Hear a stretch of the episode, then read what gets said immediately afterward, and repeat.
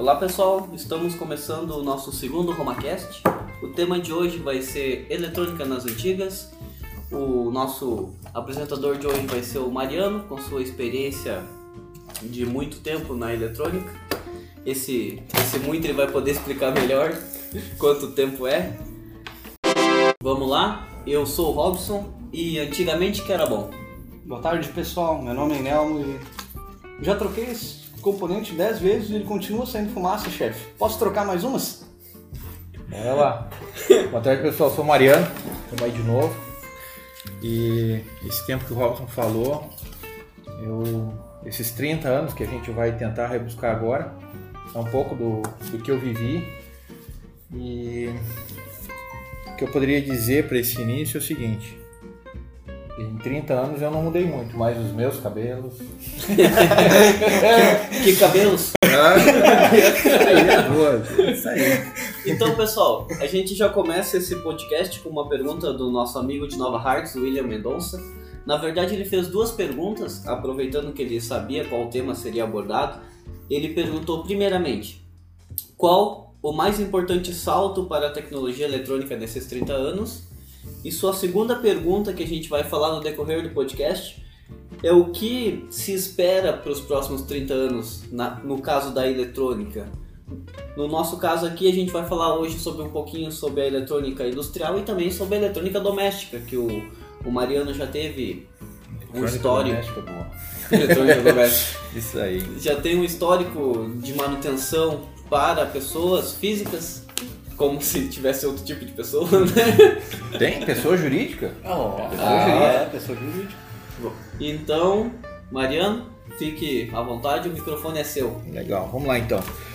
Bom, eu não, não fiz nenhum, ah, nenhum estudo aprofundado, porque é praticamente falar um pouco né, da, da minha história, como tu comentou no início. Então, para a gente poder se situar aqui, eu fiz assim um, um esboço e uma divisão, assim, porque tudo está relacionado, mas existe, existe uma diferença. Né? Então, a eletrônica ela está tava embutida na, na indústria, né? Ah, na, na linha automotiva, informática e nos equipamentos domésticos. Sim. Esse tempo ele passou para todas as, as eras, vamos dizer assim, né? Para todas, ou melhor, todas as esferas, né? industrial, informática e tal. E, e uma coisa acaba ligando a outra. Uma tecnologia vem daqui ou dali e de repente se planejou desenvolver alguma coisa para a indústria e não, sei lá, não teve uma boa aceitação ou ficou caro, mas aquilo ali foi reaproveitado em um outro setor onde teve uma utilização melhor ou, vamos dizer assim, conseguiu ah, ser aplicado de uma forma mais fácil, né? Ou até mesmo, vamos dizer assim, que tivesse um, um benefício melhor, né? Então, assim, hoje, 2000 2020, né? Se a gente for ver o que, que a gente tem de tecnologia, hoje já se fala então na indústria 4.0, quarta revolução industrial, certo? Se a gente pensar assim, há 30 anos atrás, tá? eu sou bastante jovem e me considero pelo menos. O que, que tu tá aprendendo? Não. Não, não, continua. Deixa eu Continua? Não, não, é, né? Então é o seguinte, ah, há 30 anos atrás, eu tinha então 13 anos, né? E nessa época eu iniciava na eletrônica ajudando meu pai numa oficina de concertos, onde se consertavam rádio, televisão, aparelhos de uso doméstico, Uhum. eletrônica de modo geral. E então, ah, naquela época, para mim, claro, era tudo muito novidade, assim, curioso, né? Vontade de, de aprender e sem muito recurso. Naquela época não se tinha recurso tecnológico para estudar e, né? E era quem tinha acesso assim a bons livros, né? Tinha, vamos dizer assim, mais recurso financeiro para poder se deslocar, buscar uma biblioteca, enfim.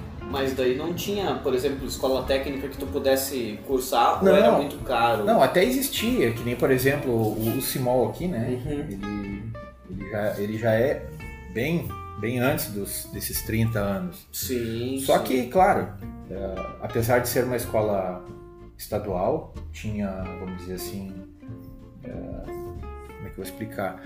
Era acessível à população, mas nem todo mundo conseguia fazer, porque fazer um curso técnico né, fazia necessidade de ter ferramentas e comprar materiais e tal, né? Deslocamento. É, o próprio deslocamento.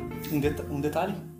nessa época o Mariano uh, tinha 13 anos de idade. 13 Então, anos, Provavelmente, 13 anos. não sei se a escola deixaria ingressar um aluno nessa faixa etária. Mas tu sabe uma coisa interessante? O pai do Mariano não tem formação técnica por uma escola técnica. Ou tem. Ele não, ele fez assim, ó, ele, ele fez o antigo Instituto Monitor.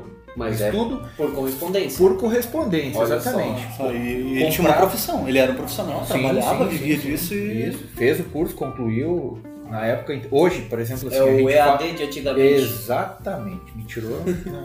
é o EAD que tinha antigamente. Então se estudava por apostilas, ele, num determinado momento, solicitava umas provas por carta, respondiam as cartas com as provas, ele preenchia, fazia.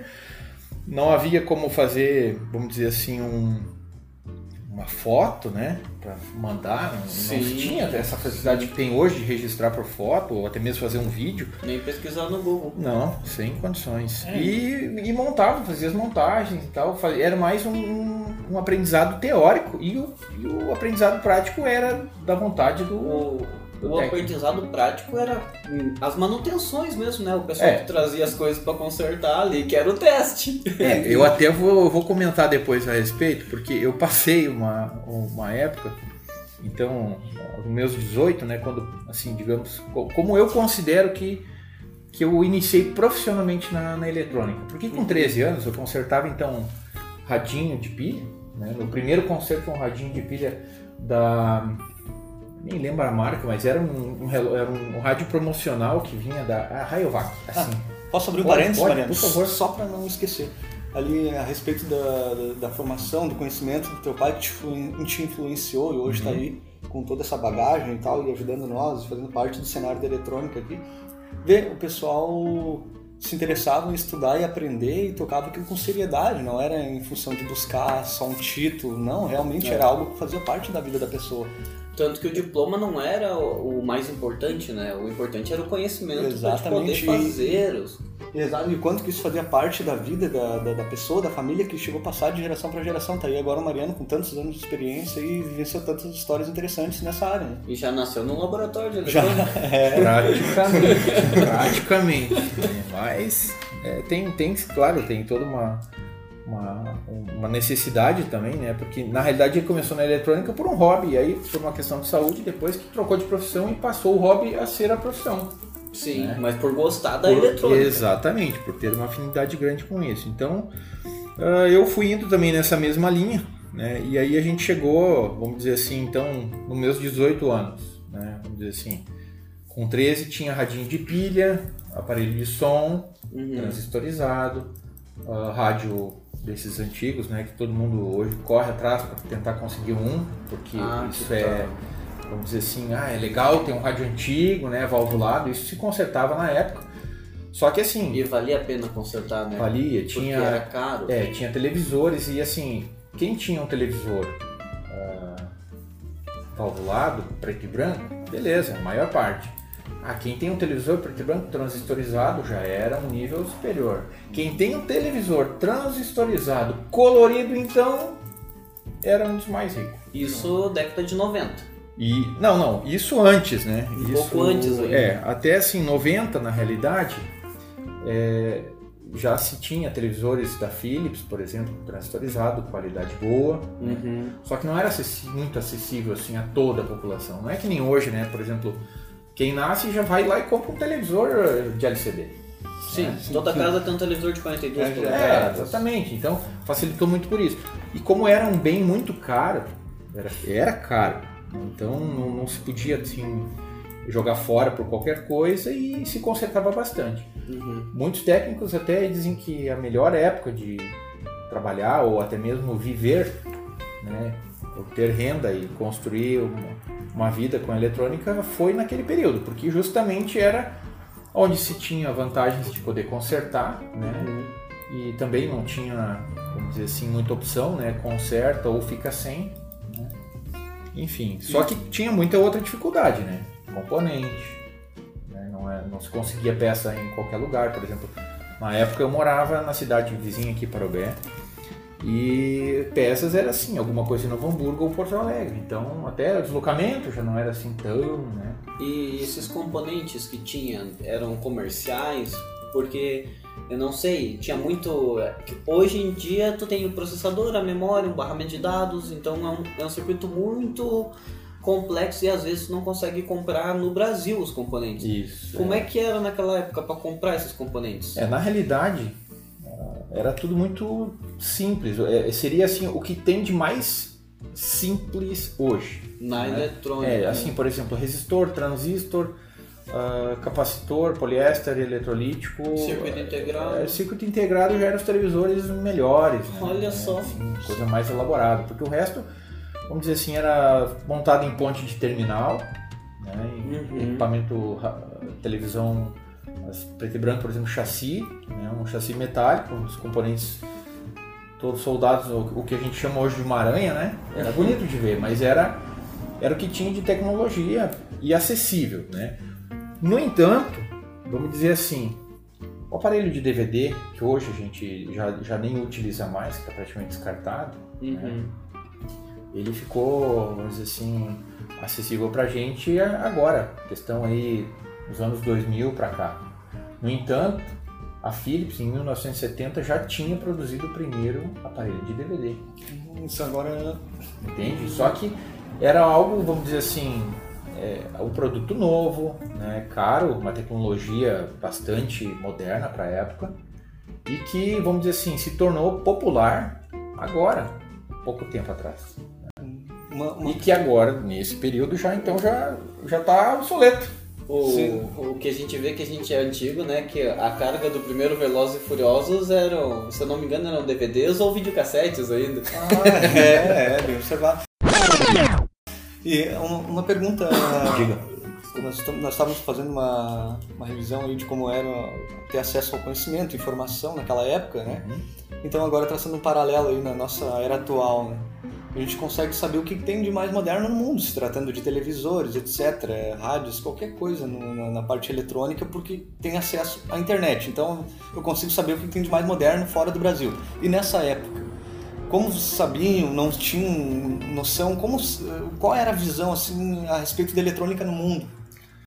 Então, essa, essa era, uma, era uma coisa que realmente era difícil, o acesso à informação em si. Eh, Eu lembro que, assim, uma vez por mês pai ia a Porto Alegre para comprar esquemas. Tinha uma loja especializada em vender esquemas. Esquema de televisão Esquema rádio. de televisão, rádio, do que for. Que. Ah, precisava um equipamento novo, não tinha, ah, vamos dizer assim, não tem o esquema, ah, liga lá para Esquema Sul, né? é, é, esse é o nome, Esquema Sul, liga para lá e pergunta, ah, tem o esquema tal? Não, não tem.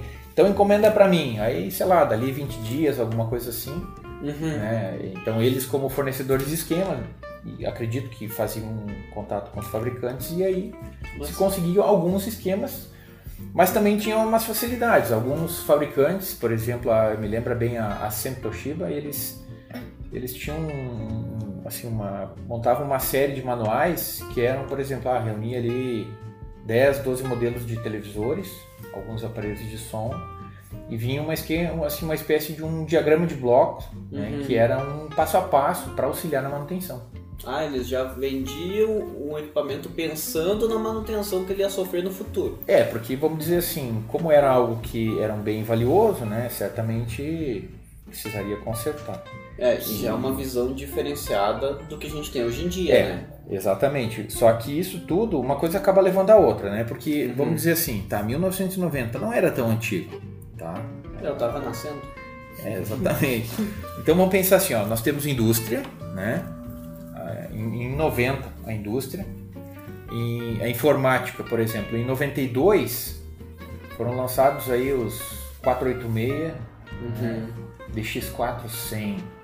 Aquilo era uma maravilha, quem tinha um então poder instalar o Windows 95. Ah, Jesus, isso era, né? Tava feito na vida. Eu Né? fui ver o Windows 95 em 2000 e... Pois é. Aí agora se tu vai analisar, se tu vai analisar na, na questão na, nessa época da, da indústria automotiva, por exemplo, eu não tenho muito conhecimento da área automotiva. No entanto, a gente sabe que não tinha nada de eletrônica assim, nos carros populares que tinham na época. Né? Então já existiam alguns carros importados que daí já tinham uma tecnologia um pouco melhor. De né? que ano é o Maré? Ah, daí não sei. Não faço a menor ideia. Ele era muito explosivo, queria distância. Justamente, porque daqui a pouco não era eletrônico o problema É, que mas, fazia ele pegar fogo. mas aí tu imagina só, em 1995, por aí, ah, 94, 95, estavam vindo, estavam começando os carros injetados, Uhum. né, com injeção eletrônica. Ah, legal. Só que se isso estava chegando agora aqui no Brasil, então em outros países isso já, já era algo mais acessível, até mesmo já tinha alguma coisa nesse sentido, mas para aqueles carros assim, que não eram tão populares assim. né? Assim como tudo, na indústria também. Ah, vamos pensar assim, ó, 1990. Agora teve até tem um registro ali no, no, no blog daquele controlador de, de Sim, temperatura da, da Coel, marca né? Coel. Isso. Brasileiro, inclusive. Brasileiro, exatamente. Um equipamento fabricado em 1989, ah, operacional nos dias de hoje ainda, né, completamente analógico para fazer um controle IPI, proporcional integral. E o cliente perguntou se a gente achava que valeria a pena fazer a manutenção do equipamento. É, é, mas isso é, é assim, é é natural até porque hoje é, essa cultura do conserto ela já é um pouco mais complicada, né? Porque a- depende muito da visão né, de, que tem a pessoa que precisa da manutenção. Sim, mas justamente, isso que eu quero dizer. Vale muito a pena, porque é um equipamento que foi construído em cima de uma cultura que visava tu ter um equipamento duradouro e quando ele estragasse, tu poder fazer a manutenção. Tanto que todos os componentes que tem dentro desse controlador são comerciais. E ele ainda não tem nenhum circuito que é microcontrolado ou mesmo processado, né? É, mas ainda assim, por exemplo, CLPs né, na, na indústria. Uhum. Nessa época já existiam CLPs, né, existiam processadores, Sim. né, ah, memórias e tal, e só que era tudo não era tão acessível assim, ou seja, tu fazer uma programação de um, de um controlador ou de um CLP né, com base em um microprocessador, os microcontroladores nem eram tão tão comuns, é, até porque é, o processador em si, é, ele começou assim um pouco mais forte, né, na linha do 80 8031, Uhum. e aí depois foram vindo as variações e tal. 80. E na época, me lembra bem assim que, ah, por exemplo, daí depois que entrei para escola técnica, eu entrei em.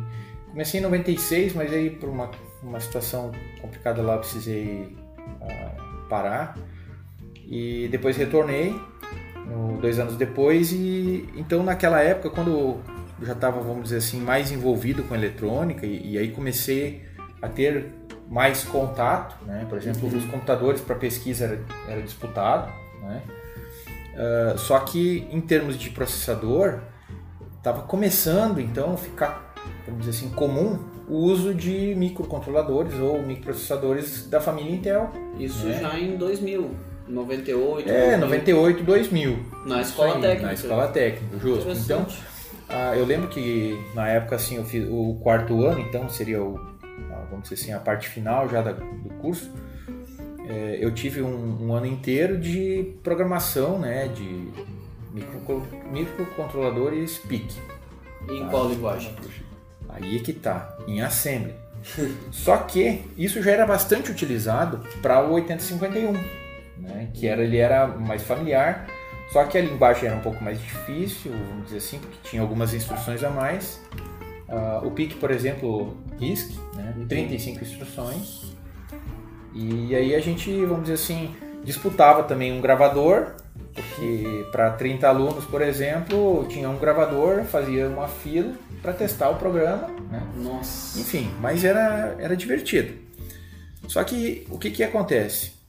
Naquela época, só tinha então, vamos dizer assim, de forma comum, o 8051, né? Que a gente utiliza até hoje. que utilizo até hoje, exatamente. Mas, claro, em, em forma de microcontrolador, né? Sim, não mais processador. É, isso, exatamente. Porque o 8051, 8031, agora o então AT 89S52, 52, todos eles praticamente é a mesma, são a mesma coisa, é a mesma família, né? Inclusive um deles, Então. esse último, permite que seja configurado como processador e Isso. não como microcontrolador, né? Mas isso em função já da história, né? Que, que vem, porque muitos equipamentos já eram então ah, programados com, com processador que usava uma EEPROM externa, uma memória RAM externa. Né? Uhum. Só que a dificuldade o que, que era? Alguém que fizesse a programação né? Em Assembly. em Assembly. E aí vem. Aí que começa toda a parte, vamos dizer assim, eh, legal da, da coisa, que começaram as revoluções, né? tudo começou a melhorar, e só que a dificuldade era assim: quem vai programar? Vai ser o fabricante do, do produto. Isso não era aberto para alguém fazer a programação, né? ou a nível de manutenção, vamos dizer assim. Precisava fazer um, uma, um ajuste no software, tem que ser o fabricante. Por quê? Porque a informação estava ali pronta, né? E qualquer um que tivesse acesso àquela codificação Assembly poderia reproduzir o mesmo equipamento. Né? Sim. Ah, alguns equipamentos que eram mais analógicos, vamos dizer assim, que não usavam recurso de processador, controlador e tal, ah, também tinham algumas técnicas de, vamos dizer assim, bloqueio né, de, de, de informação ou até mesmo artifícios que faziam com que a pessoa que fosse fazer manutenção de alguma forma caísse para o fabricante. Eu né? sei o que tu tá dizendo. É. Lixar o CI. lixar o CI. é, Essa era uma técnica bastante comum, né? E, e o que me decepciona é que em 2020 ainda tem isso. né? Mas o que me deixa pior do que lixar o CI é alguém programar um microcontrolador para parar depois de tanto ah, tempo. bom, mas é, isso aí também, também acontece. Já A pegamos. gente já presenciou aqui, né, na empresa, é impressionante. Só que, vamos dizer assim, é, a, a- a condição permite, né, vamos dizer assim, a, a programação te dá essa liberdade de fazer isso. Sim. É, se isso é ético, é claro que não. Né? Todo mundo tem, tem que ter a escolha de poder, ou eu conserto, ou eu vou usar até quebrar e não vou usar mais, enfim. Mas não determinar algo que a pessoa tenha que interromper o uso porque tu tem que obrigatoriamente procurar o fabricante para fazer o conserto. E tem um, tem um detalhe ainda também, interessante nesse quesito aí. Ah, mas o, o, o fabricante não deixa um, um equipamento com uma vida útil interessante porque propositalmente. né? Sim. Só que se, se a gente for parar para ver o cenário industrial um pouco mais antigo, eu falo isso porque para nós no laboratório também aparecem equipamentos de muitas décadas atrás. Se via que existia uma preocupação do fabricante em garantir para o cliente dele que aquilo seria funcionaria por uma longa data e depois ainda teria manutenção, seria possível realizar manutenção para funcionar por mais tempo. Então também tem um detalhe que eu acredito que às vezes a pessoa quando vai comprar, principalmente equipamento industrial, ela precisa levar em- consideração não só o valor que ela está pagando na hora da compra, mas também a filosofia daquela empresa, o que aquela, aquela empresa imprime em seus produtos, como ela entrega aqueles produtos, porque às vezes, claro, na hora da compra é bem mais barato, vale a compra pelo preço, mas e depois as consequências, né? Isso é, faz parte sim, de uma sim, balança, né? É, mas isso desde aquela época até hoje, e eu acredito que para frente também vai ser assim, é uma preocupação que eu, eu entendo que deve, deve partir de quem produz o equipamento, de quem vai fabricar. né? Ah, um exemplo aí, vamos pegar algo que está muito no nosso cotidiano, né? Ah, os motores da Quick Rotan Ano 2000, no ano 2000. P40 é, isso. o melhor motor que existe. A melhor placa eletrônica que eu já vi até hoje, Olha já aí, ó. trabalhei. É, então assim, ó, fazendo uma comparação, ah, o que, que tinha então em, em- no ano 2000 em tecnologia para motor eletrônico, né? Fabricação alemã. Uma placa eletrônica com multicamada, né? Sim. Uma qualidade assim fenomenal, porque a gente vê hoje que assim é, se pode trabalhar muito, né? Uhum. É, e a placa se mantém muito bem Em 30 anos. em 30 anos. É, é, é do- 2000, né? Tu Ah, falou, não. é 2000. De 20, é, 20. mas enfim, há 20 anos atrás, né? Então nós tínhamos um equipamento que já tinha um processador, tinha um barramento de memória, se 8 existia bits. essa isso, 8 bits, um- tecnologia SMD, Sim. É. Fonte chaveada de qualidade. exatamente. Poucos Então, capacitores eletrolíticos. E os capacitores eletrolíticos sem exagero. Então, se a fonte era chaveada numa frequência alta e um capacitor de 100 micro conseguiria deixar ela estabilizada, estável, eles botavam 100 micro, eles não botavam 2 mil micro.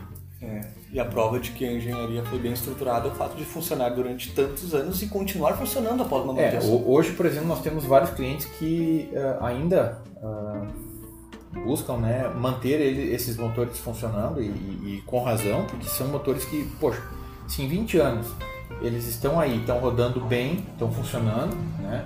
O que, que eu entendo? Que na época, quando foi feita a aquisição, acredito certamente que tinha outras coisas mais baratas, né? Uhum. E que, vamos dizer assim, poderia de repente até fazer a mesma coisa. Só que o grande diferencial é que às vezes o produto mais barato, naquele momento, pode ser interessante, mas a longo prazo. Né? A questão da manutenção, né? visando isso, por exemplo, esses motores até hoje eles são uh, assim, vamos dizer assim, são, são atuais né, em termos de tecnologia uh, e ainda permite conseguir, vamos dizer assim, acho que 99,5 talvez por cento dos casos a gente consegue resolver tranquilo, não falta nada, ou seja, não tem nada que, que dependa do fabricante ou que, enfim, é um produto que ficou na história, vai ficar. Hum. Né? Eu, eu acredito que daqui mais 30 anos pelo menos, ainda vão existir esses motores. Né? Funcionando. Né? Claro, desde que usado de forma adequada, né, como tudo.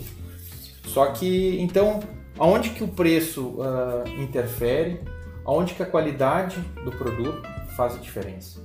Por exemplo, hoje nós temos motores eletrônicos que são produzidos uh, em, em, larga escala na China, né? A um custo aí de muitas vezes menos de mil reais. É um produto bom? Sim, eu diria que sim pelo preço que ele oferece. Ele né? executa um bom ele, trabalho. Exatamente, ele está, é, vamos dizer assim, adequado, né? Em termos de recurso, bom, mas aí começa a fugir da proposta do preço. É. Porque, assim, ao tempo, ao tempo antigamente, o pessoal se preocupava muito em comprar algo que fosse durável, que não ia se incomodar. Exatamente. Sim. Primeira coisa, né? Ah, depois, se isso estragar, eu tenho como resolver? Dá para consertar? Sim. Pra... Então vamos comprar esse aí, porque esse cara aí vai, vai me atender por um bom tempo. Hoje em dia eu acredito que isso está muito voltado à questão financeira, porque o que, que precisa? Baixa custo. Tudo tem que ser baixo custo. Baixa custo, produzir, produzir, produzir. Ok. Só que a dificuldade começa, vamos dizer assim, a complicar à medida que esse preço ele se torna inviável porque o fabricante ele produz né, um equipamento no qual ele não dá suporte, né? E vamos dizer assim, ah, eu lembro. Não tem localização dos manuais. É, não, não tem informação nenhuma, assim, qualquer coisinha não. Então assim, ó, bota o outro no lugar que é mais barato.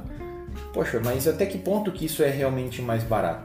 Né? Sim. Ah, é uma ferramenta, ok? Ele vai trabalhar, vai produzir, só que ao mesmo tempo eu fico pensando, uh, se a gente investir num equipamento bom e ele for de qualidade, a tendência é ele durar um tempo maior e, e não deixar, vamos dizer assim, para fazer uma manutenção quando está no fim da, fim da vida ou já está numa condição precária.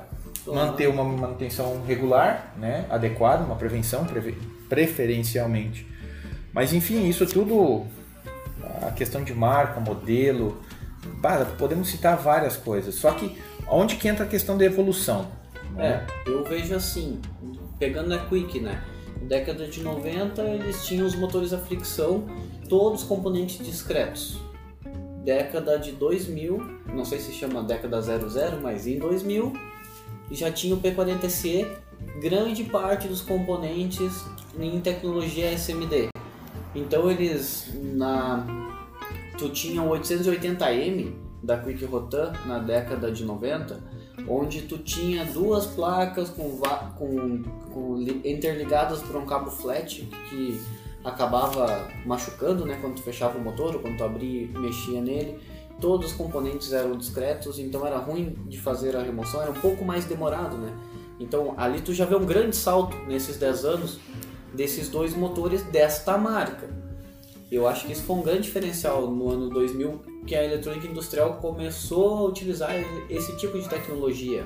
É, e, e claro, uma coisa leva a outra. A necessidade de produzir algo que, que tenha um consumo de energia menor, beleza? Vamos partir por esse princípio. Só que vem sempre aquela situação, né? Por que, que a gente pode a gente pode se preocupar nisso agora ou uh, deixa vir um problema para a gente se preocupar? Então, quando eu vejo alguns equipamentos assim que eles não estão muito preocupados na questão do amanhã. Por que, que eu quero dizer isso? Porque um equipamento, né, vamos dizer assim, que ele custa aí mil reais e que usa uma tecnologia que, vamos dizer assim, que a produção em larga escala uh, é barata, mas à medida que precisa de manutenção, uh, no, na grande maioria das vezes, sim fica, sei lá, 50% do, do valor do equipamento. Uhum. Já não é tão interessante consertar, né? Sim. Só que, o que que, qual é a, a, a principal intenção de um produto desse? Produzir algo e vender e ganhar dinheiro com isso, ok. Só que eu não vejo uh, isso como uma coisa legal porque me parece que quando isso acontece, não, não, não, não, o pessoal não pensa. E como é que vai ser isso depois, à medida que não tiver conserto, eu vou jogar fora, o que, que eu vou fazer? Então a questão, vamos dizer assim, ambiental, né? Olha o lixo eletrônico que a gente tem. Um exemplo disso são os equipamentos eletrônicos de uso doméstico. Né? Sim. Então, antigamente tinha equipamentos bons, claro, muito bons, duráveis. E à medida que a tecnologia foi evoluindo tanto na indústria, na, na automotiva, nos computadores, essa tecnologia ela acompanhou também nos equipamentos de uso doméstico. Claro, a gente sabe que com uma qualidade inferior. Por quê? Porque se tu olhar hoje ainda, nos dias de hoje, um televisor, a, a qualidade da, do circuito impresso que é feito numa placa de um televisor, horrível. comparado uma placa, vamos dizer assim, de um equipamento produzido hoje para a indústria, uhum. é indiscutível, né? Tanto que, vamos dizer assim, esse P40SE, né, da, da, da Quick, de 20 anos atrás, se for comparar um equipamento fabricado há 20 anos atrás com um televisor de hoje, ele ainda é muito, muito superior. Na qualidade Só, exatamente. da placa de circuito impresso. É, mas por quê? Porque a proposta industrial é algo que, assim, já é diferenciado. Precisa ser robusto, tem que ser confiável, principalmente, né? tem que estar, tá, vamos dizer assim, uh, sujeito a trabalhar em condição severa, em ambiente, vamos dizer assim, uh, sei lá, exposição à graxa, poeira, isso, exatamente, em condições assim, que... em longos períodos de operação, exatamente, é. isso, exatamente. Então vai pegar um televisor hoje aí, não dura muito tempo, sei lá, passa um pouco depois da garantia, dois, três anos talvez.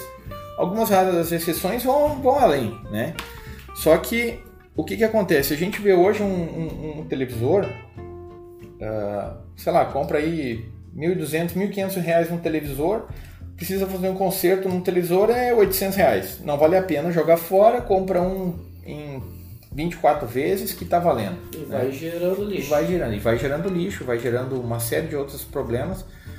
Claro, vamos dizer assim, pensando na questão da tecnologia, a gente tem muita, muita coisa para poder uh, contar, né? Só que se for pensar assim que dos, dos, anos lá 1990 eu nem fazia ideia o que era ter um telefone celular. Sim, eu lembro que sim. nós tínhamos uma linha fixa e aquela linha fixa, vamos dizer assim, era o valor de um terreno, né? comparado aos dias de hoje assim. É, muita gente ah, comprava uma linha telefônica e alugava porque era um, era um patrimônio um patrimônio. Que interessante. Né? Então, e quando mudou isso aí tudo, enfim, teve muita gente que perdeu muito dinheiro com essa mudança, porque justamente é como se tu, por exemplo, hoje tu tem um carro que, sei lá, vale 20 mil e amanhã agora mudou a tecnologia, então agora a partir de hoje ele passa a valer 200 reais. E aí, o que, que tu faz? Mas tu pagou 20 mil. Bom, e aí agora mudou, então paciência, é isso aí. Só que isso, isso aí tu tá dizendo perto de 2000, não, isso aí perto de 90, né? Perto de 90, é. Vamos dizer assim, depois começaram a vir os telefones celular, aquela coisa toda, mas por que, que eu falo do telefone? Uhum. Hoje, né, muita gente, vamos dizer assim, nem teve acesso a um computador ainda, não sabe o que é um computador, mas tem um smartphone. Sim, que, é, sim. que é melhor que muito computador que se tinha na época. Nossa, Tem certeza. equipamentos que hoje, vamos dizer assim, pega aí, sei lá, vamos, vamos falar dos telefones bons, né? Os melhores aí da, da Samsung, os melhores da, da, da Apple, da Apple eh, enfim, tantos fabricantes aí. E se tu for ver o celular, o smartphone mais simples é, é uma máquina. É uma né? baita de uma máquina. Então, pensar assim, poxa, como foi aproveitada essa, essa tecnologia? E, E olha aí- a evolução que teve para conseguir caber naquele aparelho, né? Exatamente. Porque Então, tu Ah. pegou os primeiros aparelhos, aqueles celulares. sim, aqueles Motorola. Agora eu queria aproveitar aquilo essa oportunidade para fazer uma, uma pergunta também referente a, a esse cenário aí que o Mariano passou. Ele falou antes da montagem aranha. Eu queria ouvir um pouquinho mais a respeito de, como ele recebeu, como foi para ele abrir um equipamento de repente que era a montagem aranha, depois era um outro padrão, até chegar na placa de circuito impresso, a, placa dupla face. Assim, quais, quais, foram os teus pensamentos, os teus, as emoções assim ao aquela descoberta? Compartilha com nós aí. É, isso, isso realmente foi bastante divertido, porque assim, então aos 13 anos eu trabalhei com meu. começava, né, fazer alguns concertos com meu pai, só com som. E aos meus 18, vamos dizer assim, que é a partir de quando eu considero então minha iniciação profissional na, na, na eletrônica, isso na época, 2000, com 18, então, sem formação técnica, apenas conhecimento adquirido com o auxílio Com do pai prática. né, com a prática. E eu lembro que eu tive uma discussão com meu pai e tal, enfim, a gente acabou decidindo em cada um trabalhar numa na sua área, né, vamos dizer assim, ou seja, eu estava então ah, me afastando do, da oficina e estava começando meu próprio negócio, ou seja, abri uma oficina de eletrônica, né, para consertar rádio e televisão, essas coisas. Só que tinha um detalhe, eu só tinha consertado rádios, aparelhos de som, era só o que eu sabia fazer. E aí, né? Bem, imagina. surpresa. O cara abre uma oficina de eletrônica, né? Pá, todo entusiasmado e pensa assim, Vou não, me trazer rádio. O pessoal vai pensar assim, não, esse cara é novo ali, vamos, né? Vamos levar um radinho e coisa e tal. Uma semana a loja aberta, vamos dizer assim, né? Aberta numa garagem de um amigo. Primeiro concerto que entra uma televisão. Legal, uma televisão toda transistorizada, né? colorida, Não, transformada. não, aquela era preto e branco ainda, mas olha, foi divertido porque o cliente saiu e aí meu amigo olhou pra mim e disse: Tu é mais louco do que eu pensava. Aí eu disse: Mas por quê? Ele: Não, é que é o seguinte, tu não conserta só rádio? Até hoje, digo, exatamente, eu só consertei rádio até hoje. Ele disse, tá, mas e esse televisão agora? O que, que, vai, qual que vai ser disso aí? Não, É, hoje é agora o início da mudança. Exatamente. disse ele, A partir de hoje começa uma nova fase na minha vida. Agora conserto televisão também. Ele disse, mas tu nem abriu ainda. Eu disse, mas isso não é um problema. A gente já pega umas ferramentas e agora nós vamos abrir. Até então não tinha muita ideia do que estava esperando. Não, mas aí o que, que era o, o legal? Tá. E a placa? Tipo, quando tu abriu a placa Sim, da TV. eu, eu ia chegar nessa, nessa, nessa questão. Porque assim, até então, do que eu assim tinha contato com uma oficina com o pai, era televisores mais antigos e tal, e ele tinha um outro técnico que fazia os concertos para ele. Uhum. Então eu ficava mais focado na minha coisa e como o pai dizia, não atrapalha o, o Renato porque ele, né? O Renato tem sabe. é, o Renato sabe, ele tem que produzir e tu não fica enchendo o saco. Beleza, né? Pega essa chave de fenda, esse radinho a pilha e vai pro canto. que some, né? Mas então, assim, primeiro, é lógico, né? Ficou assim, tenso o negócio, né? Poxa, ou eu sou louco mesmo, né? Que eu tô fazendo isso aqui, ou é uma baita de uma oportunidade. E assim, ó, a, a surpresa, ela, ela ocorre, mas assim, mais pelo, pela novidade, por ser uma coisa, um desafio, né? Uhum. entrar assim numa situação que, poxa, é como é hoje, vamos dizer assim, alguém traz um, sei lá, um, um CLP, um IHM, um, um equipamento industrial aí que tu nunca abriu, nunca viu, é novo, recém foi vendido no mercado, né? Um Sim, exemplo sim. daquele no break que chegou outro dia e que a gente ah, não tinha, teve até dificuldade de conseguir peça porque fazia apenas um ano que aquele produto tinha sido lançado Uhum. né, os componentes. Então isso é o tipo de coisa que, assim, ah, vamos dizer assim, fica a expectativa de como vai ser e como é. Ah, mas e os próximos televisores, será que são assim? Mas aí tem uma grande diferença, porque tu viu um equipamento que tu não fazia e tu disse, não, fica tranquilo, vou consertar pra ti É, e te dou um retorno. Isso Mas aí- Isso é um diferencial. Mas posso, posso pode, abrir um... vai lá, vai lá. Agora sim, para trazer um pessoal da, da nova geração da eletrônica, até foi uma coisa que aconteceu comigo, assim, no início da eletrônica, né? Uhum. Que eu vim do cenário de elétrica, eletricidade, eletricidade industrial e comandos elétricos, automação e tal, até chegar na eletrônica. E Isso foi o ano de... na eletrônica? Isso. O início, o início Tá, mesmo. definitivamente na eletrônica ou os primeiros contatos com a eletrônica? Os primeiros contatos, pra gente ter uma noção. 2015, 16. por aí. 2015, Olha só. 16. É, 16, mas. uh, Tá, deixa Bem eu. recente. Nós estamos em 2020, tu tá com 27. 27, então 2023 23 anos. 23. É, por aí foram, os- foram os primeiros contatos. Mas, claro, né, quando eu comecei no laboratório, que é o foco da minha pergunta agora, né? O Mariano estava explicando, abriu a televisão, viu aquela placa, né? Teve aquela, aquela sensação que foi na pergunta anterior. Aí ele começou. Mas eu tive um- uma experiência um pouco diferente da, da do Mariano. Eu comecei na teoria, na eletrônica, é, é, estudando primeiro na escola, estudando com algum material livre, etc. E depois cheguei no laboratório. E a gente chega agora no- na parte do começo, de começar, né? Eu, eu tenho uma ressalva. Ele tá sendo modesto. Ele deu até aula de eletrônica antes de ir pra bancada. Ah, Ele não quer falar isso porque tá com vergonha, sendo modesto. Mas Não, foi mas eu- professor. Mas o, o detalhe, o detalhe interessante é assim. Mas eu acho que eu sei a- que, que é onde tu quer chegar. Onde eu quero chegar é, tipo, ah, agora eu tenho uma placa na minha frente. Pô, eu preciso resolver e eu tenho uma teoria, mas é, aquela sensação, não sei se, compartilhou disso também na época, né? Porque nossa, nossas estradas foram um pouco diferentes. Mas, tipo, eu tô com uma placa aqui, eu, eu, no meu caso conheci um pouco teoria, da teoria, no teu caso era mais prática mesmo, mas o que eu Sim. faço agora? Tipo, por onde eu começo? Né? Tipo, qual É, era essa sim. tua, qual era isso, essa teu- isso foi a uma boa ideia? assim? pergunta. E eu vou dizer assim, ó. ah, vale até hoje. Eu digo para quem, independente do que for fazer, essa regra é importantíssima. O que, que, o que, que eu considero e, e sempre tive em mente foi o seguinte: bom, tá ali o aparelho, né? Abrir o aparelho, o que, que eu tenho na mesa ali para consertar? Bom, é um televisor.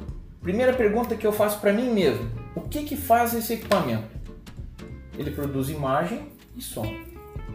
Então eu já Vou consertar o som que eu conheço o rádio.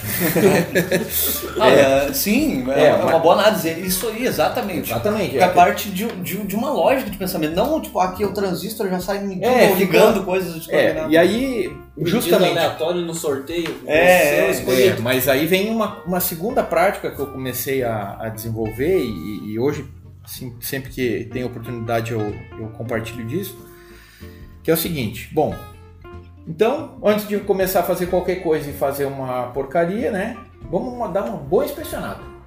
Vamos olhar geral, vamos ver, vamos conhecer, familiarizar o circuito, né? Ah, isso aqui são resistores e tal, beleza, né? Ah, o que, que faz isso aqui? Verifica se não tem nada solto, né? O velho, o velho fiozinho solto, que o pessoal dizia que era, né? Mas nunca tinha. nunca, Nunca achei, mas não custa- fio. Porque daí diz assim, tá, mas tu sabe onde é que é esse fiozinho? Não, não, por isso que eu trouxe pra tu ver, né? Legal, então tá, vamos descobrir junto, à vontade de dizer, né? Mas Senta aqui. é, senta aqui e olha comigo. Me diz que eu solto, nem te cobro. Ah, então o que que acontece? A ideia é sempre assim: fazer um concerto é, parte do princípio que tu tem que saber o que que aquilo ali vai ter que te apresentar de resultado. Ah, é, um, é uma televisão, então eu tenho que ter som e imagem. E naquela época, com 18 anos, já tinha essa, Essa linha de essa linha de raciocínio. raciocínio. É, é, mas assim, quase que por uma necessidade, né? Ah. Por falta de outra informação. Então, Sim. quando tu tá num. Eu sempre digo assim, é, quando tu tá sob pressão, tu precisa dar uma solução, parece que o, pra mim funciona melhor, né? A cabeça parece que dá uma chacoalhada e diz assim, vamos, resolve isso aí, vamos, né? O cliente tá, precisa e ele vai te cobrar uma resposta. Sim. Descobre. Então eu vinha sempre essa ideia. Fazer uma inspeção primeiro, olhar, ver o que que oportunamente. Porque assim, algum, ó, antigamente era, era bom porque os componentes todos eram maiores, né? Sim. Pra- um exemplo assim, bem. Só para situar assim, pessoal, ah, um resistor que hoje, vamos dizer assim, tem um tamanho físico aí de, sei lá, 5 watts, tá? Um resistor de 5 watts dos dias de hoje. Ele tem aproximadamente aí 2 centímetros de comprimento e, sei lá, uns 8 milímetros de, de espessura. Uhum. Resistor de 5 watts nos dias atuais. Esse era o equivalente a um resistor de meio watt lá Nossa. na época quando eu comecei a consertar. Então um resistor que hoje ele um resistor de, de 1 watt de filme metálico que a gente tem aí aqueles marronzinhos, tá? Ah, é o tamanho de um resistor que tinha na, na, na época de 1 oitavo de watt. Uhum. Hoje tu vai, tu vai comprar um resistor de um oitavo, nem, praticamente nem tem mais, né? Não consegue. O cara só te vende aquele. O de um terço. É, o, não, não de um, é um terço ou o 0,25, né? De um quarto, né? Então, assim, era muito comum, e como não, não se preocupava muito nessa questão, eh, vamos dizer assim, de tamanho, até porque os equipamentos eram maiores, né? Não, o tamanho da placa de televisão, né? Tu conseguia ver bem assim se tinha um componente pifado. Então isso já era uma, uma boa indicação que ali era um ponto inicial. É, mas aí já tem uma pista né, pro pessoal. Serviria pra mim também, né? O, mesmo estando sob pressão, não foi lá e saiu ligando, não, fez uma análise. Não, é, até porque assim. ah, bom, e era a situação do, do meu caso ali, né? Eu, eu não dominava aquilo ali, eu tinha um conhecimento prático de eletrônica, mas vamos dizer assim, voltado mais para som, que até então eu digo que vale ainda essa regra também. Os componentes eletrônicos num aparelho de som são os mesmos que tem numa televisão, que tem no computador, que tem num servomotor industrial, né, que tem no celular. O que que muda? O tamanho desses componentes, É. né? E vamos dizer assim, a função que ele vai desenvolver, o, o que é importante saber é, é ter na mente os conceitos. E aí vem um detalhe importante, como é que a gente buscava informação então? Porque, claro, eu tive até uma certa dificuldade, era um defeito simples, era só um resistor, mas eu levei uns três dias para descobrir. Ok, só que Mas pra primeira televisão Tá, mas e, tro- e descobriu que era um resistor, tipo, com precisão, foi lá e trocou o resistor e resolveu ou antes teve que trabalhar Não, em outro não, setor não, não. completamente diferente? Não, o que que, o que, que acabou acontecendo, né? Eu, eu não tinha o esquema, né? Primeira coisa, assim, que...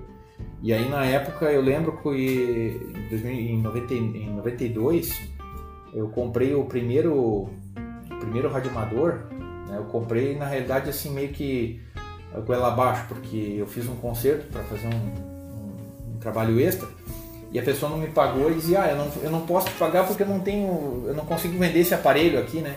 Eu disse, tá, então me dá esse aparelho aí, quanto é que vale? Valia um pouco, assim, um pouquinho menos que o valor do concerto. Eu disse, ah, deixa por isso mesmo. E aí eu fui descobrir o que, que era o rádio. E eu gostei daquilo ali e, e o que me chamou a atenção que onde eu morava, vários técnicos, né, e era bastante comum os técnicos, de modo geral, assim, ter um rádio, um rádio ser radioamadores. Ah, os técnicos se comunicavam, Mas É, porque pra o se tele- ajudar, Exatamente, porque Nossa, o telefone já era uma coisa olha aí, cara. né? aí, né? Não era todo mundo que tinha telefone, então quem tinha era cara. E o que, que eu fiz? Bom, saber usar a tecnologia a seu favor, né? É, eu comecei, vamos, vou perguntar então, bom, a humildade acima de tudo, né? Ninguém é dono da verdade, apesar, vamos dizer assim, de o pessoal sempre estudar, estudar, eu, eu confesso que eu estudo até hoje ainda. Eu já estava pensando de parar esse ano aí, final do ano que vem, mas eu acho que vou continuar um pouquinho ainda, mas vamos lá. O que que acontece? Falei com outro técnico que era amigo, disse, olha, me- tem um esquema assim assim da televisão. Aí ele me disse, tá, mas isso é pra ti ou pro teu pai? Né? Aí eu disse, não, eu expliquei a situação, disse, ó, não tô mais trabalhando, tá? Ele disse, não, então. Ele disse, mas agora tu vai consertar, mas tu nunca pegou uma televisão. Eu digo, pois então, pra tudo a gente tem uma primeira vez. E essa agora é a minha, né? Minha vez, eu vou fazer esse conserto. E pediu o esquema. Daí ele disse, olha, vem aqui buscar. ah, não dá pra mas- mandar por e-mail. É, não, exatamente, porque era um papel, né? Pegou Aí bicicleta. eu, não, peguei um ônibusinho lá da cidade Ah, local é, lá, é, na cidade vizinha, fui lá, peguei toda uma expectativa, peguei o esquema, peguei o manual, né, que ele tinha comprado no esquema sul. Ah, com- peguei o manual, fui numa loja, fiz uma cópia. E aí quando eu tava, devolvi o esquema para ele, ele disse assim, o que, que é o defeito? Né? E isso foi assim um grande diferencial a partir dali, porque ele- eu expliquei para ele o defeito e ele disse assim, olha, Talvez não seja a mesma situação, mas para esse modelo costuma ser este resistor aqui. Me mostrou, marcou no esquema. Uhum. Uma parceria, né? É, assim, ó. é, vamos dizer assim que nós éramos concorrente, então, né? Claro, ele tinha certeza que eu não ia oferecer pisco para ele até então, né? Mas compartilhar a Foi a primeira sim. vez que eu tive assim, a experiência de alguém compartilhar alguma coisa sem pensar em ganhar alguma coisa em troca. Então foi realmente essa ajuda foi, foi determinante porque eu cheguei lá. E não olhou o Né? gestor. Não, é lógico, né? O meu amigo disse ele assim, tá e aí? O que, que te adianta esse, esse esquema aí agora? Eu disse, não, deixa pra mim que eu vou dar uma olhada aqui. Pois Né? é, é um detalhe interessante. E aí vezes. eu fui procurar o tal do resistor na placa. porque então eu era bom em, em analisar o esquema, porque eu lembro que o pai na época ele tinha dificuldade assim visual e tudo olhava com lupa, né? E ele não conseguia identificar as coisas na placa. E eu aprendi a ler os esquemas com ele. Então olhar o esquema e procurar aquilo ali na placa para mim era barbado. em menos de 5 minutos aquele televisor estava pronto, porque eu achei, né? Uhum. Achei o resistor na placa. E era ele. Ele não estava com uma, uma, vamos dizer assim, com uma cara de queimado. Um aspecto né? danificado. É, ele estava bonito, vamos dizer assim, mas aí eu fui lá, uh, tirei ele da placa, porque, claro, daí com um instrumento analógico, né? Uh, tirei ele da placa, medi, olha só, né? Não media nada, ou seja, estava aberto. Que Fui lá, alegria. troquei o resistor e eu pensei agora, eu vou, eu vou botar isso aqui, tem duas coisas que pode acontecer, ou vai funcionar ou vai queimar de novo. Né? Mas vamos lá, liguei, rapaz, quando deu aquela imagem, meu Deus. Dá aquele sonzinho Foi assim, o êxtase. Bah, aquilo chegou assim, me dá um Êxtase. calor, né? E aí o 18 meu amigo, anos, dono do próprio negócio, é, o primeiro concerto de primeiro televisão. concerto de televisão, e aí o meu amigo disse assim, E deu imagem. Ah, mas não é que tu conseguiu mesmo. Eu digo, bah, mas tu não confiava em mim, rapaz. Eu digo, mas que isso? Tem que ter fé. Estudei o caminho todo, esse esquema pra chegar aqui com a Claro. solução. Eu fui bem honesto também e disse, né, olha, na realidade, O cara lá me deu a mão. o Lara, um amigo já falecido, uma pessoa muito querida, e vamos dizer assim, ele sempre me ajudou e muitos anos a gente trocava informações e isso e era uma coisa legal que tinha na época, né? Então, e provavelmente tu retribuiu o favor várias Sim, vezes. claro, várias vezes a gente. E, e, claro, à medida que o tempo foi passando, eu também comecei a atuar em outras áreas, até por pela necessidade local, né? Comecei Uhum. a fazer conserto de transformador. Então, aí era um, um serviço diferenciado que até então ninguém fazia, mas rapazinho lá da eletrônica, lá na Mariluz, lá, fazia o conserto disso ali, né? Então, uma coisa acabou levando o outro. Isso é o bom, né? Quando ninguém faz, tu se torna um diferencial, né? Porque tu pega aquel- aqueles problemas que ninguém quer fazer É, e exatamente. entrega né, uma solução. Exatamente. Hoje eu, eu diria assim que o desafio, a, a informação, hoje está muito fácil, né? A gente vai na internet ali, pega um. digita alguma coisa ali no, no- nesses mecanismos de busca e, e consegue tudo. Tem muito vídeo. Assim como a informação. Ajuda. está ali e tem muita informação boa, aí começa a ter os problemas que são relacionados ao avanço da tecnologia. Tem muita informação que é lixo. Sim. Hoje, por exemplo, qualquer pessoa pode fazer um, produzir um vídeo com qualidade, com informação de, de qualidade, né? Mas nem tudo que está na internet é, é realmente aquilo ali ou te induz para um melhor caminho. É importante também sempre conseguir ter aquele pensamento crítico e buscar informação né, que, que, seja assim, que venha somar no todo. Sim. né? E, e aí é onde que entra, vamos dizer assim, essa, essa evolução no sentido da. Como é que eu vou explicar? Ah, no âmbito geral, né? Que, que vem a parte dos celulares, dos, do, da indústria, da, da, da, da informática, toda essa, essa dificuldade que eu tive, eu acredito que muitos técnicos tiveram, né? Até porque era bem natural, né? Na época não tem informação.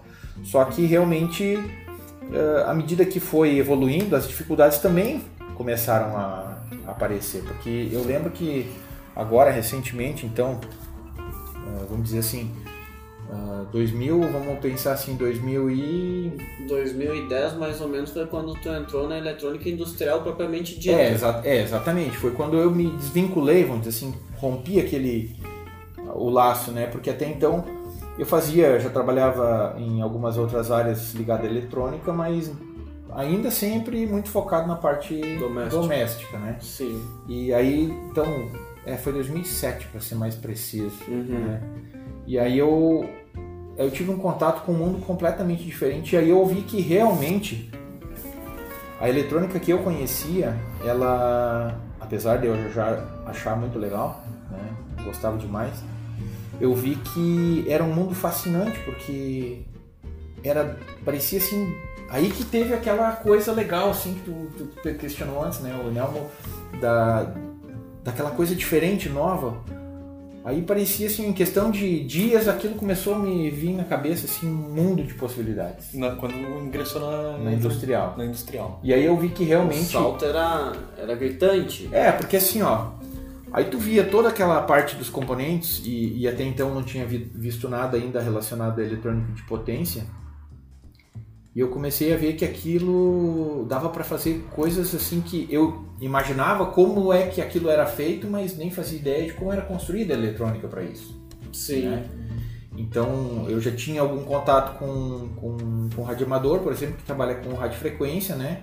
Uhum. Sistema de modu- modulação, aquela coisa toda. E naquela época eu conheci as primeiras máquinas de costura por ultrassom. Poxa, mas ultrassom? por ultrassom, ou seja, não era uma, uma linha, era uma era ultrassom e aquilo me chamou muita atenção. E aí eu comecei a estudar de novo com aquela ideia, né, de entender e saber, claro, até então já formado na eletrônica, né, formado no CIMOL ali, Uhum. só que sem não ter visto absolutamente nada sobre radiofrequência. né? Então, aí eu comecei, poxa, mas o que, que como é que é essa ideia?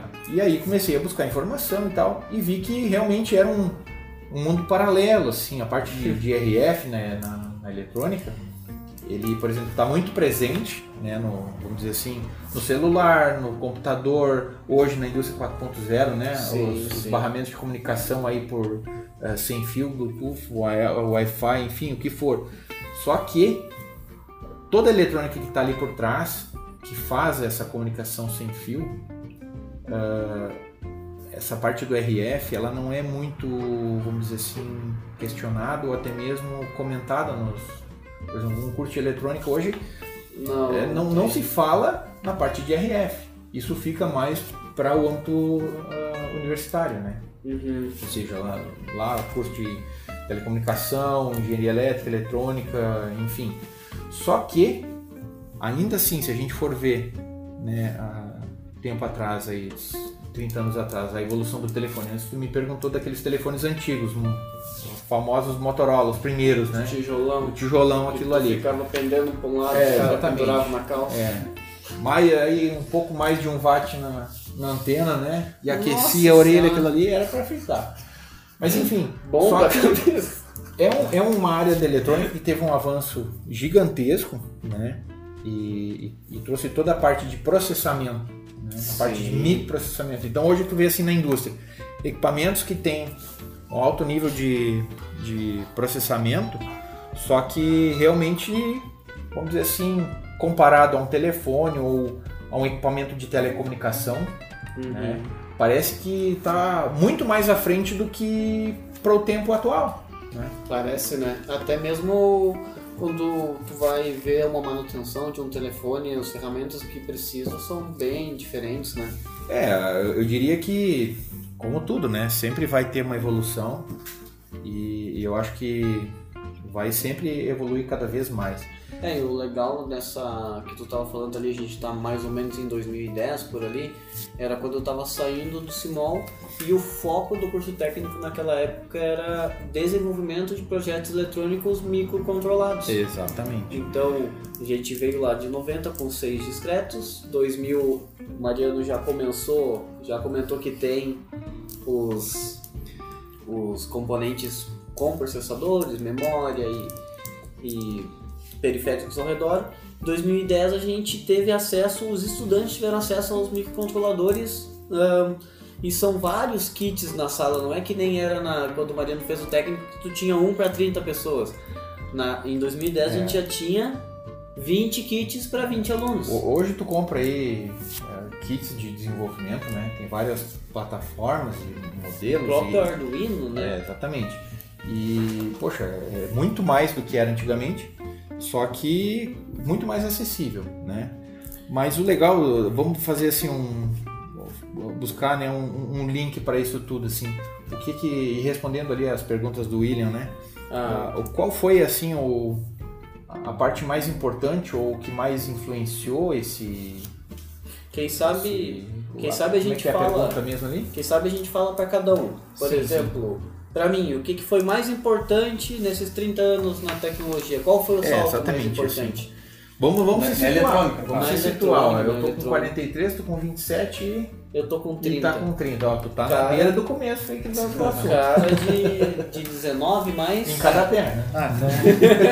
Eu achei que, Posso- eu achei que era eletrônica, não comédia. Conta, conta pra nós aí então, o que que tu acha que foi o... Na minha visão, um dos saltos mais importantes nesses 30 anos e que fez os equipamentos chegarem mais às pessoas, serem mais domésticos e tanto nos celulares quanto nos computadores, é a evolução da tecnologia no quesito que tu pode ter microcomponentes e também no encapsulamento, que é o caso que eu citei dos motores de 90, tu ter todos os componentes discretos e daí tu trabalhar agora com componentes SMD e cada vez menores. Pra mim o tamanho faz muita diferença. Ficou estranho isso. Mas nesse sentido o nome tu da eletrônica. Vamos pular esse assunto aí. E não, por favor. Bom, ah, nesses últimos 30 anos aí. né, Tu ainda tá no tamanho. a minha, a minha visão, como eu assim, de alguém que não vivenciou toda essa fase, mas de alguém ah, que está inserido aí no cenário eletrônico, foi a, a evolução da eletrônica de potência, chaveamento eletrônico, técnicas de conversão, CCCC, inversores, etc. Todos esses equipamentos que possibilitaram, tanto na indústria, a entrada maciça da eletrônica, como ah, nas residências, né? Muitos equipamentos aí que agora usam técnicas de, eh, de chaveamento, etc., que antigamente não usavam tanto. né? Então, a- a- ajudou também, ali, como o Robson falou, na questão de, de espaço, peso. Eh, Vamos falar um exemplo, um exemplo simples aqui, a fonte de celular, carregadores de celular, fontes de, de equipamentos, né? Ali está a eletrônica de potência, ah, veículos elétricos, sistemas de, Inversor de- solar. inversor solar, muitos outros equipamentos que trouxeram comodidade para o pessoal no ambiente residencial e para a indústria, para mim estão relacionados com eletrônica de potência, chaveamentos e técnicas e- nesse quesito. É, exatamente.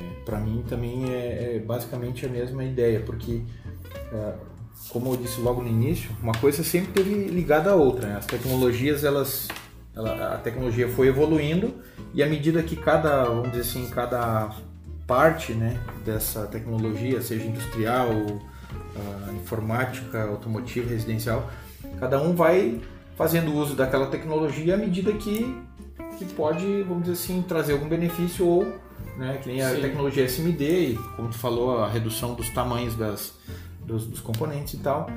E realmente, para mim, eu também acredito que essa grande mudança, vamos dizer assim, o, o fator mais importante é realmente a parte eh, que o Leão comentou ali, da parte de conversão, ou seja, onde entrou as, as técnicas de chaveamento, fonte chaveada, justamente, porque aí o que, que acaba acontecendo? Por que, que isso aconteceu? Por que, que essa é assim a parte mais, vamos dizer assim, ou, ou marco, sei lá, vamos dizer assim, né, nesses últimos 30 anos que favoreceu essa mudança Uhum. que a gente vê hoje, né? De novo, aquela preocupação dos fabricantes em, em desenvolver algo e não só desenvolver por desenvolver, mas desenvolver algo pensando para o futuro. Hoje a gente tem assim nosso ambiente de pesquisa no Brasil, a gente sabe que ele é ele é um pouco dificultado, né? Só que ainda assim se pensa muito na questão ah, e vamos dizer assim energética, né? De reaproveitar melhor. Existe e já e já se tinha aquela preocupação de usar melhor o recurso, produzir algo, vamos dizer assim, com mais qualidade e com menor consumo, otimizar o recurso, né? Interessante, a opinião do Mariano é na mesma linha, é, no caso, na mesma base que a minha, a eletrônica de potência, porém vista, vista de uma outra maneira, da, da eficiência. É, exatamente. Então, aonde que, que isso facilita? Por exemplo, ah, na indústria, né? Onde que um sistema de conversão, vamos dizer assim, um conversor AC-DC ou DC-DC ah, veio a favorecer? Um exemplo ah, bem básico, assim. Quem lembra do tempo da válvula, né? Que é antes já desses 30 anos aí. É, o, é, o, que, o, que, o que que acaba acontecendo? Né? A- Fantástico. precisava desenvolver algumas coisas. Tem display de certo segmento valvulado, né? Se consegue comprar hoje ainda. Bah, é bonito. E nós temos também, por exemplo, ah, precisamos ter alguma forma de apresentar. Então, o LED não era tão comum, E aí o pessoal começou a desenvolver técnicas né, de criar um, um display, um, um painel que fosse utilizado, mas poxa, como é que a gente vai fazer isso, né? Então eu, eu tenho aqui na mão aqui um, um display de eu não posso dizer que é LCD, né? Porque não é, é um display valvulado, né? Ele, é, ele tem então 20 caracteres, uma linha, né? utilizado na indústria.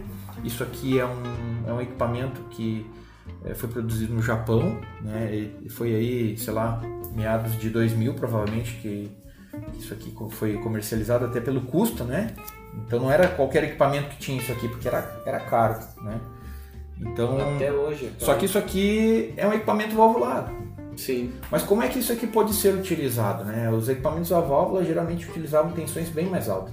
Então, com as técnicas de conversão, né, os chaveamentos e, e fazer, vamos dizer assim, a partir de, um, de uma tensão aí, sei lá, de uma tensão baixa, ou até mesmo hoje, se a gente for comparar, por exemplo, uh, agora, claro que tem os LEDs, né? Favorece bastante, mas uh, muitos equipamentos que são, uh, vamos dizer assim, alimentados com tensão mais baixa, pode ter internamente uma fonte que eleva esta tensão, ou seja, né, para correntes menores, aquela coisa toda. Então foi evoluindo, depois veio o LED, e isso tudo vai uh, favorecendo. Então a parte de, de, de, consumo, né, que nem falou lá dos motores da Quick, a, a, facilidade de fazer um chaveamento e fazer um, uma conversão e as técnicas de processamento uhum. e os processadores que foram desenvolvidos e foram uh, entrando, vamos dizer assim, na indústria, permitiu desenvolver então equipamentos que pudessem ser, uh, vamos dizer assim, uh, mais robusto, mais robusto, né? Uh, técnica de chaveamento, os motores brushless, né? Sim. Que trabalha com uma eficiência melhor, otimiza o, o, recurso energético, traz um, uma eficiência melhor, enfim, é, tudo voltado, né? Vamos dizer assim, a, a um benefício comum, né? E... Trazendo ali nos motores brushless, fazendo um parênteses com o nosso primeiro podcast, usa o nosso PIN. Isso aí, isso aí. Correto e não? O que, que é o PIN mesmo? ah, o pessoal pode conferir Exatamente, no exatamente. Então o que, que acontece? sobre o IPN. É, então é. assim, ó. Mas a evolução não para. Eu diria assim, uh, o conhecimento, quem o possui? se a cada momento tudo se renova. É, é verdade. Então, então é um conhecimento. Para tu ter o conhecimento, tu tem que estar num estudo contínuo, uma busca contínua de, de informação, não adianta. E o que, que a gente vai ter então para os próximos 30 anos? Né? Também Segunda pergunta do nosso querido ali, uh, o, que, que, o que, que se espera, né? Então, assim, ó, a questão aí de uns 4, 5 meses atrás, eu, uma disciplina na, na faculdade, eu estava estudando então a respeito justamente dessas novas tecnologias, o que, que pode se esperar. Bom, a gente sabe que tudo evolui muito rápido, mas Sim. tudo também tem um limite. O exemplo disso, né? Por exemplo, em 92 tínhamos o primeiro computador com um processamento a 100 MHz. Hoje, qualquer kit de programação aí, ou até mesmo um celular, vai a 500, 600, 800 MHz. Sim. Muito melhor que aqueles processadores, certo? Só que a gente chegou numa, num limite desse processamento. Processadores atuais, qual a velocidade maior que tem? Né? Uhum. Então, assim, não, chegou num ponto que não consegue evoluir muito mais. Uh, o que, que vem, no meu entendimento, né, ligado à indústria 4.0, às novas tecnologias? Uh, toda essa essa questão da informação, o acesso à informação, o acesso à internet, a possibilidade de colocar os equipamentos em comunicação com a rede. Internet seja, das coisas. Exatamente. Porque à medida que, que a gente teve acesso então à internet, tudo mudou, ou seja, a gente pode colocar lá informações, sejam documentos, sejam dados registrados de um equipamento, né? E aí vem então a questão da inteligência artificial. E eu acredito que o futuro ele depende muito daquilo que a gente espera, ou seja, a gente quer mais tecnologia, a gente vai desenvolver mais. Né? Sim. Ah, equipamentos vestíveis, né? Os famosos uh, wearables, são não é mais só equipamentos portáteis, né? Os, os móveis. Uhum. Então tu pode ter uma roupa que tu vai vestir, ela vai ajustar a temperatura do corpo, ou mesmo fazer, fazer medições, por exemplo, tu veste uma roupa que, sei lá, uma pessoa que tem. Ela se adequou ao teu. É, uma pessoa, por exemplo, eu sou hipertenso, tá? Eu, eu vou comprar uma roupa lá e vou é, incorporar nesse, nessa roupa um dispositivo que vai fazer medição, né? Vai fazer ali média temperatura, pulsação e tal.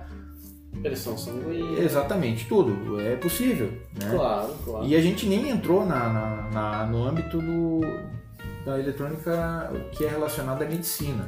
Né? Nossa, daí Então, vai longe. Aí, se for analisar de 30 anos atrás, a tecnologia que, que a gente tem hoje é, vamos dizer assim, é, é incomparável né, com o que se tinha para época. Sim, claro. sim.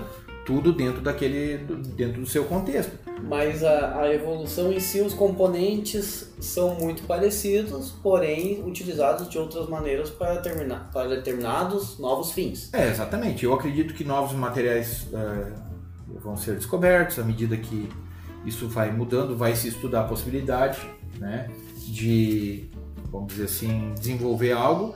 E assim como começou o primeiro chip, né, Isso. ah, começou com um transistor, daí agregou num chip lá várias, Vários milhares de transistores.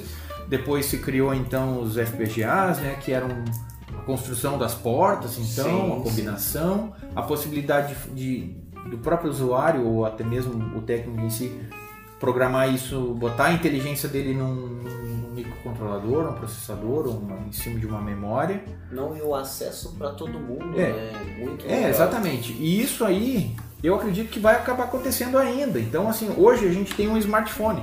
Uhum. né?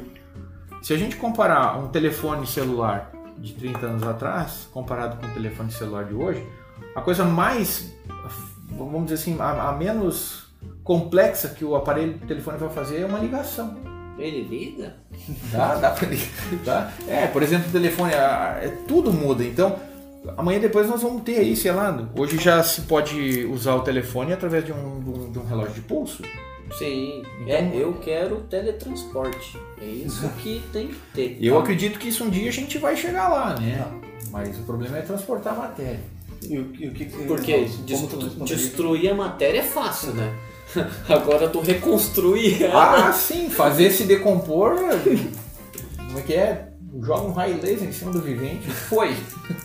Eu tô curioso pra ver a resposta do Robson aí a respeito da pergunta do William Mendonça. aí. Então, Eu- aos próximos 30 anos, né? Particularmente, o que eu gostaria nesses próximos 30 anos é que a eletrônica voltasse o seu foco a ter equipamentos na indústria, não vou dizer o residencial, o residencial também gostaria, mas equipamentos industriais que pensassem na questão ambiental e por isso pensassem na manutenção. Ou seja, tu aumenta a tecnologia, mas tu deixa de uma maneira que pode ser consertado aquele equipamento, que aquele equipamento não vá para o lixo comum, ou me- tu tenha um equipamento que tu possa utilizar ele vários anos, né? Porque a gente está vendo que não está correndo para isso, né? Mas, é Mas o- isso aí, isso é o olha, que eu te- gostaria. é, eu, eu diria assim, isso vai, vai acontecer ao natural, porque as coisas, ah, eu, eu acredito que elas são cíclicas, né? Uhum. Não que eu esteja ah, prevendo alguma coisa, ou até mesmo e- esse ciclo que eu me refiro é, passa por gerações, né? Sim. Eu tenho convicção de que daqui que, que, o- que os meus filhos, É né? como a moda. É, exatamente. Uma hora isso tá É, exatamente. isso volta. pensa assim, uma criança, eh, eu quando nasci, ou ou eu com dois anos, por exemplo, eu, eu acho que eu não sabia fazer muita coisa, né?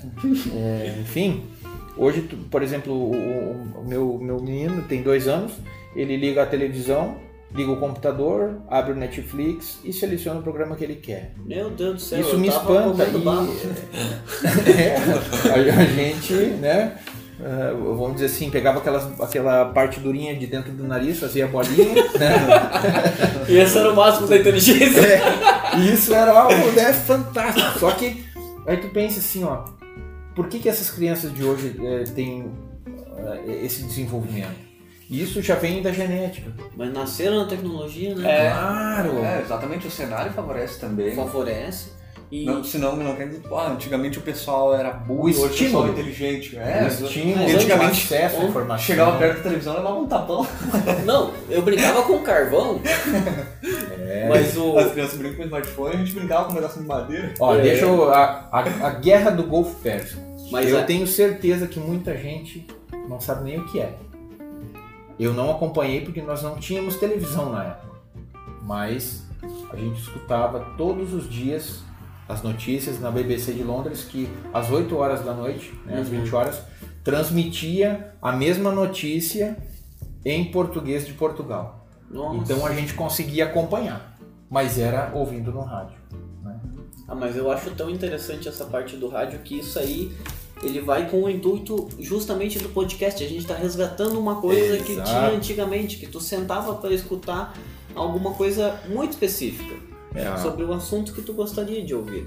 É, exatamente. A, a tecnologia ela é boa, mas ela te deixa presa, né? Ela acaba, eu diria que é quase com vício, né? É verdade. Porque eu, eu vejo por mim assim que nas horas de folga eu brinco com eletrônica ou eu leio coisas sobre eletrônica. É, Só que como é Pra que a gente descansar, né? é, é, pra dar uma relaxada, né? Dá uma relaxada. pega uma revista de eletrônica, né? Ou vai fazer ó, aquele momento que ninguém pode te substituir, tu senta lá e, e vai dar uma lida, né? Reforçar a informação. E aí, mesmo que de forma intrínseca, isso aí já é uma forma de ah, manter o conhecimento ativo. Ou seja, Sim. buscar sempre as informações. Com certeza. Finalizando ali a pergunta do William Mendonça, que o William me questionou, eu acho que a eletrônica vai se tornar muito orgânica também no futuro, sendo que acredito que vai chegar um ponto que a gente vai ter muita tecnologia embutida, entre aspas, no corpo humano. Cê- sabe aqueles smartphones das séries que Aquilo que a gente vê na televisão. tu olha na mão Mas daí- isso é possível, porque quando eu olhava a televisão, o pessoal falava com o telefone do tamanho que a gente fala hoje. Então, É. eu acredito que tudo que a gente vê nos filmes, vamos dizer assim, vai não- chegar. não é uma coisa surreal. Isso tem um fundo de verdade e é só esperar. E não criar Skynet. Por favor, não. É, Tua tem a? Hydra. É. Bom, o que eu acredito nos próximos 30 anos, aí, baseado ah, no avanço dos semicondutores em relação a válvulas, por exemplo, ah, depois teve o TTL e a questão do MOS, né, o CMOS, todas aquelas tecnologias MOS. E também tá, se encaixa no que o Mariano falou anteriormente, é a descoberta ou aplicação de novos materiais, aí, eh, técnicas, etc. né, novas tecnologias, por exemplo, que eu acredito que não muito distante vai estar presente aí, né, com um avanço talvez nos semicondutores, aí o grafeno que se fala, uma pesquisa que se fala já há um tempo aí desse material, foi alguns cientistas da, se não me engano, Manchester, Inglaterra, que já vem fazendo, descobriram, receberam um prêmio Nobel de Física, eu acredito que isso vai fazer parte de um futuro avanço aí na eletrônica, né? E também está relacionado com o que o Mariano falou antes, aí, logicamente, né? Se avançam as técnicas, avançam as tecnologias, os materiais, avança a velocidade e capacidade de processamento. Com certeza. E é um paralelo também, né? Conforme avançam ah, os materiais, a eletrônica de potência, que foi o que eu falei antes, que foi o, o tópico, ou a parte que fez a eletrônica avançar nos últimos 30 anos, consequentemente com a evolução dos materiais e das técnicas, do processo, etc., aumenta o processamento e a eletrônica de potência junto. Então nós vamos ter mais processamento, ou processamento mais rápido e maior quantidade, com a eletrônica de potência também, de repente, ah, mais eficiente, compacta, esse tipo de. nessa linha de raciocínio aí, acredito que se projetará. Não sei, não fiz um estudo muito aprofundado, mas baseado assim no. No teu feeling, no que tu É. sente que vai acontecer pra frente. E no, em algumas, algumas pesquisas ali que eu leio lá ou aqui, fragmentos, né? Nada muito específico e detalhado. Né? Assim, Claro, claro.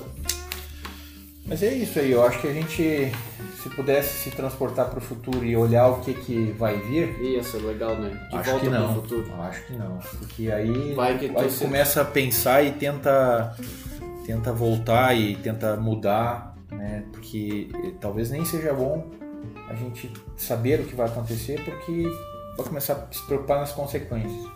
É. Mas o importante é fazer isso hoje, É, o- sem saber o futuro. nós temos que ter a preocupação em ser uh, assim comedidos a ponto de desenvolver algo que seja bom, produtivo, mas que não venha a, a, a causar, vamos dizer assim, vamos ser dramáticos, né? causar a nossa destruição no futuro. Não né? acontecer que nem no filme Wall-E. É, é, aquele é um bom filme. É um bom, bom filme. filme. Exatamente. E é o lixo eletrônico que eu falei que a gente tem que mudar. É, exatamente. Mas é. E só vive as baratas. Vamos lá, né? Não tá morto quem peleia. Tá certo então. Obrigado pessoal por quem escutou até aqui.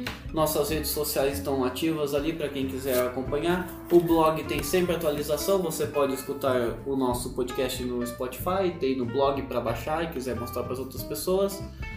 Uh, uma coisa interessante também, só para a gente pode fazer um convite aqui, rapidinho. Claro. Uh, quem, quem tiver interesse em, em, conhecer um pouco da, da história da eletrônica e dos equipamentos industriais e, uso doméstico, uh, aqui na cidade de Taquara, então, nós temos o Museu de, da História da Tecnologia, né? o Museu do Harold Alberto Bauer. Ah, muito bem. Um ilustre bem professor, né? Eu tive o, o prazer e, e, e, assim a, a felicidade de ter um convívio com ele, uma pessoa fantástica. E eu acredito que assim, ó, é, é importante que tenhamos esse contato. Né? Tem o site ali, eu vou aqui o é museuhb.org.br. Esse esse endereço vai estar no na descrição no, do blog. Isso, exatamente. E aí a gente coloca ali, o pessoal pode buscar mais informações e é só marcar né, o horário ali e fazer uma visitação. Acredito que é um programa bem legal para fazer com a família e com os filhos. Muito bem lembrado, Mariana. Até o mestre Bauer dedicou a vida inteira em nome da eletrônica. A construção desse museu e ficou lindo. É muito bonito de ver. Exatamente. Fundador da escola também, né? Certo, pessoal? Então, mais uma vez, nosso agradecimento a todos que escutaram e até a próxima.